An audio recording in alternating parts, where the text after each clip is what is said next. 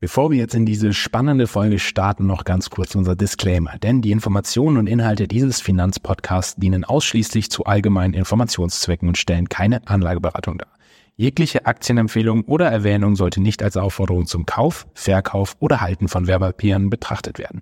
Jeder Hörer sollte seine eigene Recherche durchführen und unabhängige Entscheidungen treffen. Wir übernehmen keine Gewähr für die Richtigkeit der bereitgestellten Informationen und lehnen jegliche Haftung für Verluste oder Schäden ab. Solltet ihr dennoch selbst einmal recherchieren wollen, dann könnt ihr das mit dem Tool Aktienscreener unter der Domain www.aktienscreener.com. Schaut euch das sehr gerne einmal an. Das ist nämlich auch unsere Informationsquelle. So, und jetzt geht's in die aktuelle spannende Folge. Los geht's.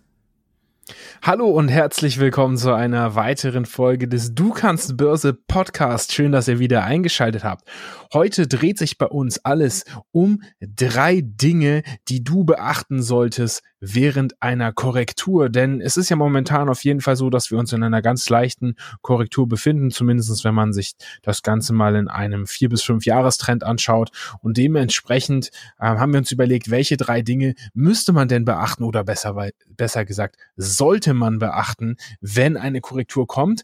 Und ähm, ja, bevor wir jetzt lange um den heißen Brei drumherum reden, würde ich sagen, wir starten direkt mit Punkt eins und legen einmal komplett los. Denn das allererste, was du dich fragen solltest, wenn eine Korrektur kommt, ist eine sehr psychologische Frage. Du musst nämlich in dich selber reingehen und du musst dir vor allem Gedanken über das Warum machen. Denn die erste Frage, die du dir stellen solltest, ist, warum hast du überhaupt gekauft?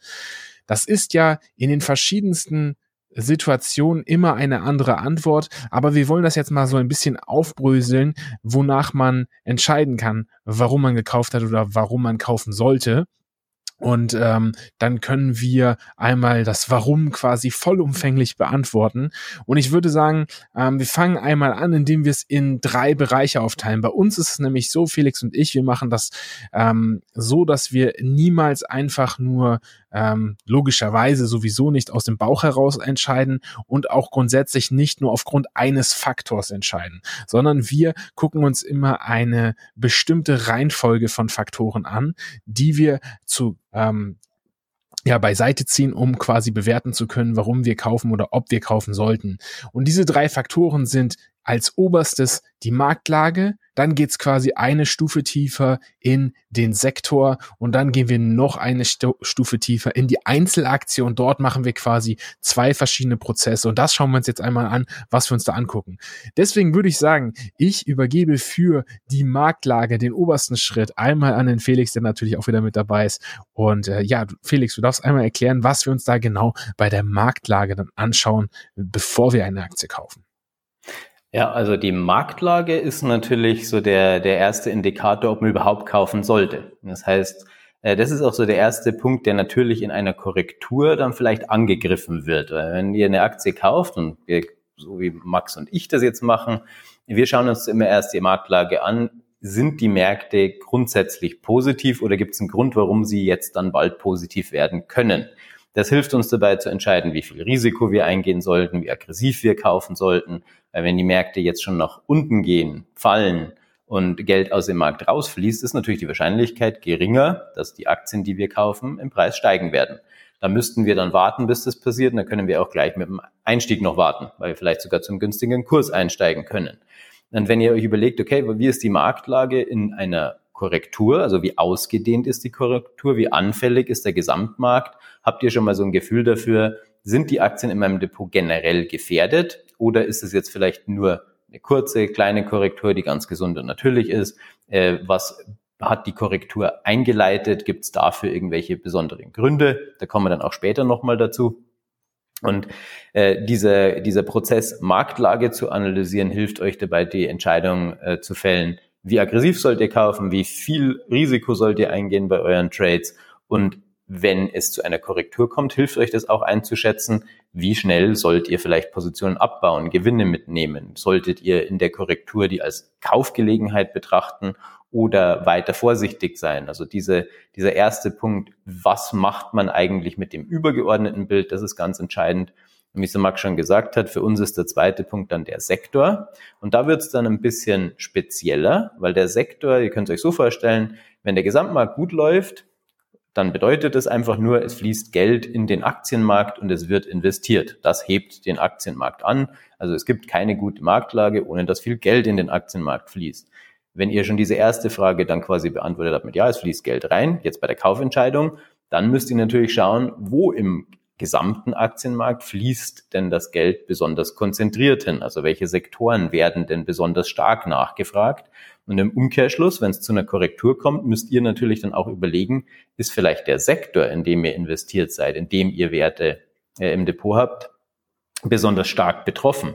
Ist das vielleicht sogar der Kern von der Korrektur? Also müsst ihr da vielleicht besonders vorsichtig sein? Oder habt ihr das Glück, dass ihr in einem Sektor investiert seid, der jetzt von dieser Gesamtmarktschwäche gar nicht so betroffen ist. Also das hilft mhm. euch, das nochmal ins Verhältnis zu setzen, wenn ihr merkt, okay, ihr schaut euch die Indizes an, ihr schaut auch den, den Gesamtmarkt an und der geht nach unten, aber die Sektoren, in denen ihr investiert seid, die sind dann nicht so stark betroffen, dann ist es diese ganze Situation für euch natürlich jetzt nicht unbedingt so, dass ihr da gleich eingreifen müsst, weil die Korrektur eure Sektoren, in denen ihr investiert seid, gar nicht so wirklich betrifft. Das heißt, da genau. könnt ihr dann nochmal unterscheiden, wie kritisch ist es für euch. Und äh, der Max hat es ja schon gesagt, der dritten Punkt, die Aktie selbst, die Aktie an sich. Da gehen Max und ich so vor, dass wir immer zuerst schauen, was ist denn fundamental ein gutes Unternehmen. Von der Logik her, wenn ihr schaut, fließt Geld in den Markt rein bei der Kaufentscheidung, in welche Sektoren fließt es rein und ihr sucht euch aus diesen Sektoren dann noch die stärksten und besten Unternehmen aus, die viel Geld verdienen, hohe Umsätze haben, gute Cashflow etc., dann wisst ihr, dass ihr da einen Vorteil habt, weil da eine logische Grund dafür da ist, dass andere Marktteilnehmer in Zukunft bereit sein werden, mehr Geld dafür zu bezahlen, was zu steigenden Kursen führt. In der Korrektur muss man es dann einfach andersrum betrachten. Ist irgendwas bei den Unternehmen passiert, die ihr im Depot habt, die vielleicht diesen Faktor verändern? Also haben die vielleicht schlechtere Umsätze? Haben die äh, weniger gewonnen? Ist es rückläufig? Ist, ändert sich irgendwas an dieser positiven Situation, die ihr als Kaufentscheidung, ähm, die euch zu der Kaufentscheidung geführt hat? Ändert sich da was oder hat sich was geändert, was vielleicht diesen Punkt Aktienqualität, fundamentale Aktienqualität danach so ein bisschen in Frage stellt? Jetzt zum Beispiel nach einer Earnings Season. Wir sind ja noch in der Earnings Season. Da wäre das zum Beispiel eine Gelegenheit, wenn ihr eine Korrektur in einer Earnings Season bekommt, zu schauen, haben die Unternehmen, die ich im Depot habe, eventuell schlechtere Zahlen geliefert. Also konnten die nicht überzeugen, haben die weniger gewonnen, weniger Umsatz gehabt. Läuft es bei denen jetzt nicht mehr so gut, äh, wenn ihr bei der Kaufentscheidung ähm, das als Grund zum Kauf hattet, dass das Unternehmen besonders stark wächst und auf einmal wächst es nicht mehr so stark, ist das natürlich auch wieder ein Warnzeichen und hilft euch das ins Gesamtbild äh, im gesamten Bild besser einzufügen. Und als äh, letzten Punkt zur Einzelaktie ist natürlich der Chart wichtig für die für den Kaufzeitpunkt. Und genauso ist der Chart natürlich dann ein Hilfsmittel in der Korrektur. Wie viel von dem gemachten Gewinn ist man bereit wieder herzugeben? Ist die Aktie noch in einem Trend oder bricht sie in der Korrektur ihren Trend? Das hilft euch natürlich dann noch beim Management, das viel genauer und besser hinzubekommen. Genau.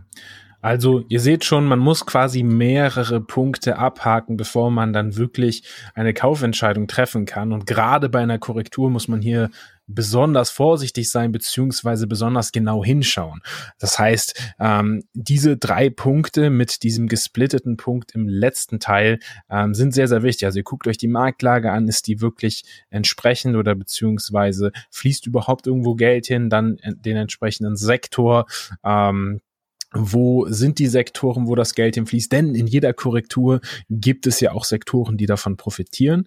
Ähm, wir haben das äh, als bestes Beispiel mit der Tech-Branche der, während der Corona-Krise mitbekommen, dass natürlich dort diese Unternehmen ähm, maßgeblich profitiert haben. Und als letzter Punkt dann in der Aktie fangt ihr an mit der Fundamentalanalyse und äh, geht dann quasi für die entsprechende Kaufentscheidung äh, in die Chartanalyse über.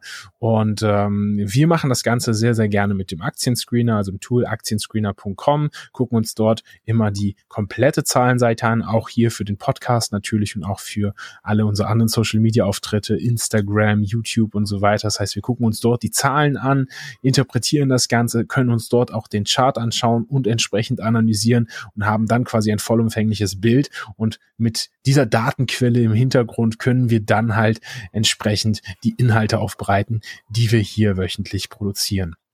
Und genauso könnt ihr es halt auch machen. Falls euch das interessiert, schaut es euch gerne einmal an. Ja, ich würde sagen, das ist auf jeden Fall schon mal ein ganz, ganz wichtiger erster großer Punkt, ähm, das Warum kaufst du und wie analysierst du die Aktie? Das ist quasi natürlich sozusagen das Fundament des Hauses, um mal in einer bildlichen Sprache es auszudrücken. Denn wenn du das gut machst, dann wird dein Haus auch sicher stehen.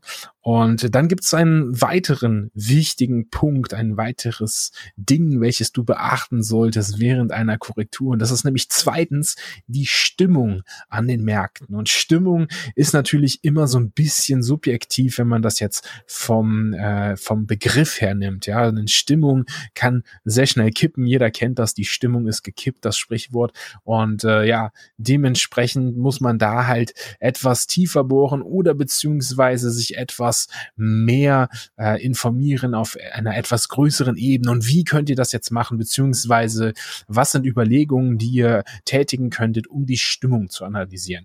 Ähm, zunächst einmal solltet ihr euch auf jeden Fall anschauen, ähm, in einer Korrektur gibt es ja immer einen Auslöser für die entsprechende Korrektur. Falls es den nicht gibt, dann ist das schon mal ein ganz, ganz wichtiger Hinweis. Aber falls es den gibt, dann müsst ihr diesen natürlich ganz genau anschauen. Das heißt, ein externer Auslöser. Man kennt diese Begrifflichkeit vom sogenannten schwarzen Schwan. Hat man vielleicht schon mal im Zusammenhang mit der Börse gehört. Und äh, das bedeutet, dass irgendein externes Ereignis passiert ist, welches quasi eine Korrektur oder eine schlechte Stimmung an den Märkten provoziert hat. Nehmen wir mal ein paar Beispiele, damit ihr euch vorstellen könnt, wie so etwas aussieht. Ja, bestes Beispiel, woran wir alle erinnern können, ist die Corona-Krise. Ja, dort war ein, war ein externer Auslöser, der den gesamten Weltmarkt entsprechend beeinflusst hat und auch über mehrere Jahre beeinflusst hat und dementsprechend auch die Aktienmärkte natürlich entsprechend geleitet hat. Ein anderes gutes Beispiel war zum Beispiel der Immobiliencrash in den USA vor ein paar Jahren. Und äh, genau dort auch so ein externes Ereignis, was dann die Märkte entsprechend äh, beeinflusst hat.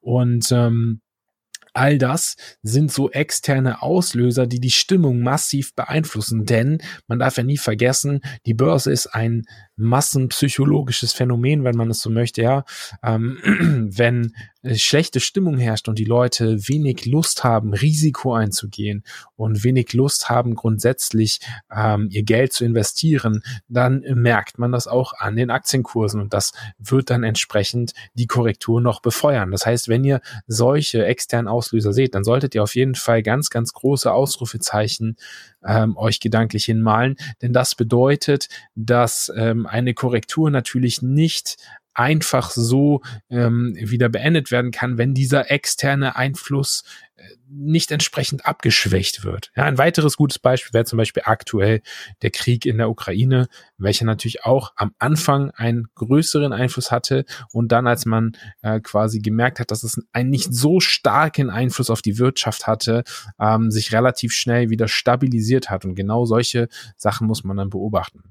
Aber es gibt natürlich bei der Stimmung noch ein paar weitere Punkte und deswegen würde ich wieder an dich übergeben, Felix. Äh, ja, also, also hm, gut, Max hat es ja eigentlich schon äh, ziemlich gut zusammengefasst. Vielleicht, wenn wir den Bogen, da ist ganz wichtig, dass ihr den Bogen so zum Punkt eins nochmal schlagt. Also bei Punkt eins hat mir gesagt, okay, warum hast du überhaupt gekauft? Das musst du dir natürlich in der Korrektur überlegen, ob diese Gründe noch da sind. Also ist die Marktlage noch gut, ist der Sektor noch gut, ist das Unternehmen noch gut, ist, bestehen die die Faktoren noch, die zu deiner Kaufentscheidung geführt hat. Und der Punkt, ähm, wie ist die Stimmung, beeinflusst natürlich diese Punkte von Punkt eins, also die Marktlage, den Sektor und die Unternehmen. Also wenn ihr jetzt sagt, wie ist jetzt die Stimmung am Aktienmarkt? Ist das jetzt eine wirkliche Panikstimmung? Ist das nur eine Korrektur, weil vielleicht die eher so eine Lauerstellung ist, was abwarten, weil es vielleicht Unsicherheit ist? Oder ist es eine Angst? Und könnt ihr irgendwo erkennen, woher diese schlechte Stimmung kommt? Ähm, Börse ist tatsächlich ja nur eigentlich ein Psychologiespiel. Also wenn die Leute gut drauf sind, sie kaufen, gehen die Kurse nach oben. Wenn sie schlecht drauf sind, Angst haben und verkaufen, gehen die Kurse nach unten. So einfach ist es im Prinzip.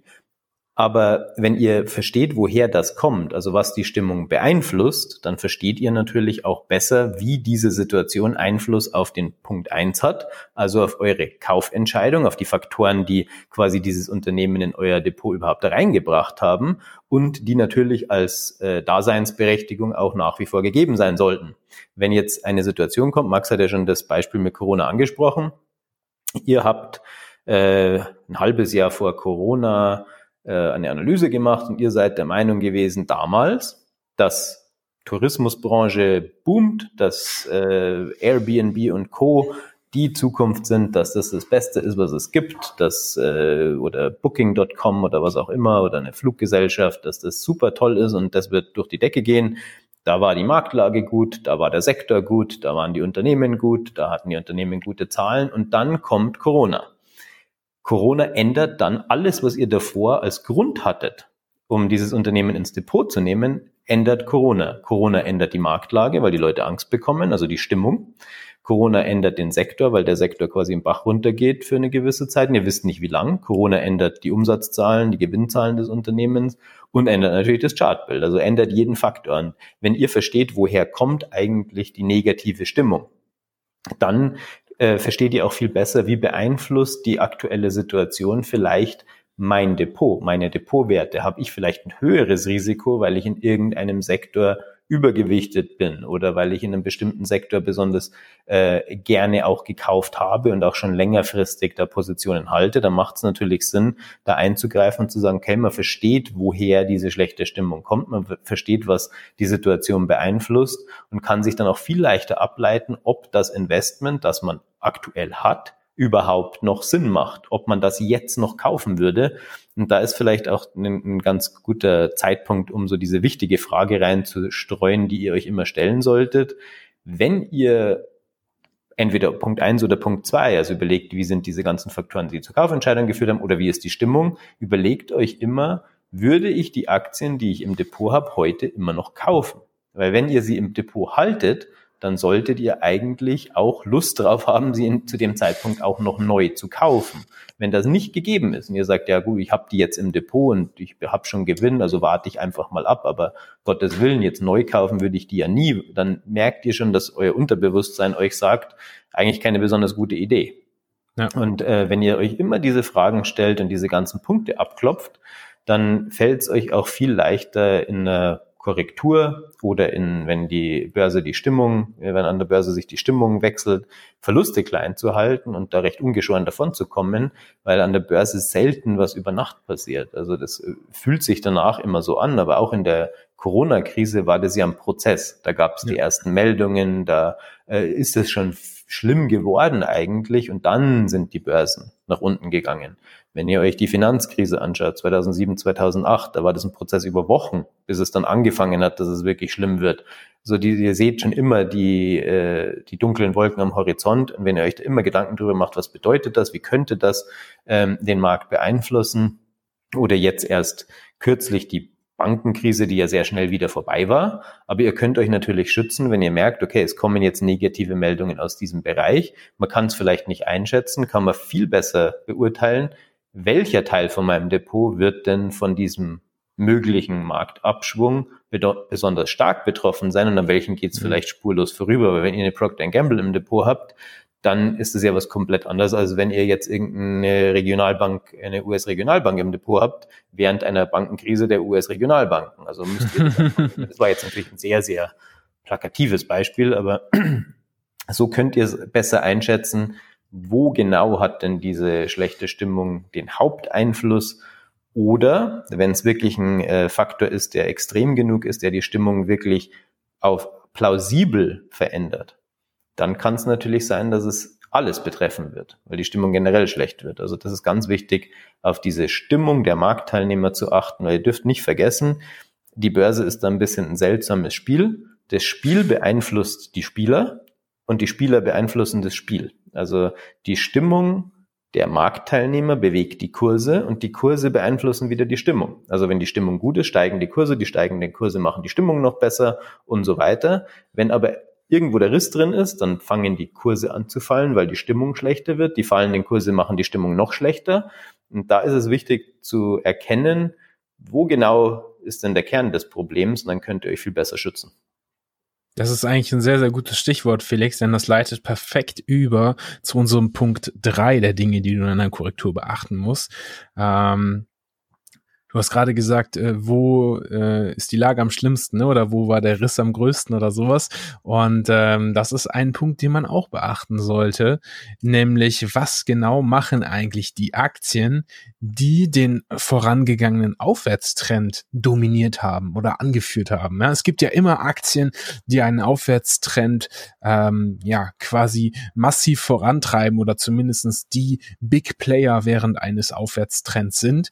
Und ähm, ähm, wenn es zu einer Korrektur kommt, ist es immer sehr, sehr spannend zu beobachten, was machen genau diese Aktien? Stürzen die mit ab oder gehen die weiter nach oben? Verhalten die sich irgendwie gegen den Markt oder mit dem Markt? Das ist immer quasi die spannende Frage und daraus kann man natürlich auch sehr, sehr viel ableiten. Und wenn man das sich in den letzten Krisen so mal angeguckt hat, dann kann man da auf jeden Fall schon sehr, sehr viel rauslesen. Ich glaube, Felix, du hast da relativ äh, genau hingeschaut, oder? Auf jeden Fall. Und das ist auch das, was ich jedem nur ans Herz legen kann. Also Max und ich führen natürlich eine Watchlist und da sind unsere Kaufkandidaten drin, aber genauso habe ich auch eine Liste von den Aktien, die in, in jeder Marktlage besonders wichtig sind, die, die ich auch gar nicht im Depot habe. Also ich kann natürlich nicht einfach jede Aktie kaufen, aber es gibt Aktien, die äh, trotzdem steigen, die trotzdem wichtig sind, die aus den wichtigsten Sektoren sind. Und da kann man wieder so schön den Bogen schließen. Ähm, meistens sind es Branchen oder Sektoren, die einen bestimmten Markttrend anführen. Also egal, was für eine Rallye es gibt, es gibt so ein paar Bereiche im Gesamtmarkt und da fließt das meiste Geld hin. Natürlich cool, wenn ihr da beteiligt seid und auch da investiert habt. Aber wenn es zu einer Korrektur kommt, ist es ganz wichtig zu schauen, was machen denn die wichtigsten Aktien, die in der Aufwärtsbewegung, wie verhalten die sich? Da seht ihr dann nämlich, wie, ähm, wie stabil das alles ist. Können wir die aktuelle Situation sogar als sehr, sehr gutes Beispiel hernehmen. Nasdaq ist sehr stark gestiegen, S&P ist auch stark gestiegen, aber nicht so stark wie der Nasdaq. Das deutet schon darauf hin, dass die Technologiewerte in der letzten Aufwärtsbewegung am stärksten beteiligt waren. Der Russell 2000, also die Small- und Mid-Cap-Aktien, haben quasi die Rallye gar nicht mitgemacht. Also war diese Rallye auf große Unternehmen konzentriert. Kleine, mittelgroße Unternehmen waren jetzt dann nicht so wirklich beteiligt. Das gibt euch schon eine Information. Dann könnt ihr nämlich schauen, was machen denn die wichtigsten Aktien? Die Nvidia, die Microsoft, die Apple, die Aktien, die jetzt in den letzten Monaten quasi am besten gelaufen sind Bleiben die stark, korrigieren die moderat, also nicht so stark wie der gesamte restliche Markt oder führen die auch die Korrektur an? Weil dann wisst ihr, dass eventuell da der Sprung etwas größer ist, wenn nur eine Handvoll Unternehmen die Rallye überhaupt ermöglicht haben und die fangen an stark zu korrigieren und die kleinen, mittelgroßen Unternehmen waren gar nicht beteiligt, dann können die auch nichts auffangen. Und ähm, das werdet ihr merken, dass es meistens auch immer ähm, in den gleichen Sektoren abläuft. Und da wisst ihr dann auch, wo ihr den Fokus drauf legen müsst bei der Risikobegrenzung. Und da ist auch aktuell das Beispiel, ein ganz schönes Beispiel möglich. Wenn ihr euch den Apple-Kurs anschaut, Microsoft, äh, die jetzt nicht geschafft haben, die hochzuhalten, die relativ deutlich korrigiert haben und im Verhältnis schaut ihr euch jetzt mal die Energieaktien aktuell an, die sind in den letzten Tagen deutlich gestiegen, obwohl der gesamte Markt eher unter Druck ist, also in Anführungszeichen der gesamte Markt. Weil die großen Unternehmen, die die Rallye angeführt haben, korrigieren, ziehen die natürlich auch die Stimmung ein bisschen mit runter. Das betrifft aber nicht alles. Also wenn ihr eine Occidental im Depot habt oder eine Shell oder eine ExxonMobil und ihr seht, oh mein Gott, der S&P ist abgestürzt und der Nasdaq ist abgestürzt und sie scheinen ja schlecht zu sein, werdet ihr diese Aktien nicht verkaufen, wenn ihr ganz sinnvoll einfach die, diese drei Dinge beachtet, die wir heute da besprochen haben, weil ihr dann merkt, da ist die Korrektur gar nicht wirklich so vorhanden. Da macht die nichts aus und dann erübrigt sich das drüber nachzudenken, ob man das jetzt verkaufen sollte. Ja. Ja, super, super Zusammenfassung. Also da hat sich tatsächlich der Kreis dann schlussendlich geschlossen. Und äh, ja, wir haben euch auf jeden Fall jetzt die drei Dinge präsentiert, die ihr beachten solltet während einer Korrektur. Aber bevor ihr jetzt abschaltet und sagt, hey, cool, danke, nächste Folge. Ähm, ganz kurz noch, wir haben euch was Kleines vorbereitet, ein kleines Geschenk sozusagen, wenn man so möchte. Ähm, wir haben nämlich einen kostenlosen Report geschrieben für die Analyse von Aktien und diesen Report findet ihr in der Podcast-Beschreibung, könnt ihr euch kostenlos downloaden. Wenn ihr möchtet, schaut euch das doch gerne einmal an und noch ein weiterer Punkt, nämlich wir würden uns sehr, sehr, sehr, sehr, sehr, sehr, sehr, sehr, sehr sehr freuen, wenn ihr unseren Podcast, falls er euch denn gefallen sollte und euch einen Nutzen bringt, einmal bewerten würdet. Dazu könnt ihr einfach in eurer Plattform, wo ihr das Ganze hört, einmal auf die Sternebewertung klicken und uns eine Bewertung abgeben. Schickt uns gerne auch noch einen Kommentar dazu. Ähm, dann äh, freuen wir uns extrem. Und äh, ja, Jetzt würde ich sagen, können wir die Folge dann auch final abschließen. Schaut euch den Report in der Podcast-Beschreibung ein und wir hören uns dann in der kommenden Woche zur gewohnten Zeit wieder. Und bis dahin macht es gut, bleibt gesund und genießt jetzt endlich nochmal ein paar schöne Sonnenstunden, nachdem wir doch ein paar verregnete Wochen hatten. bis dahin, macht's gut. Ciao, ciao. Bis bald. Ciao.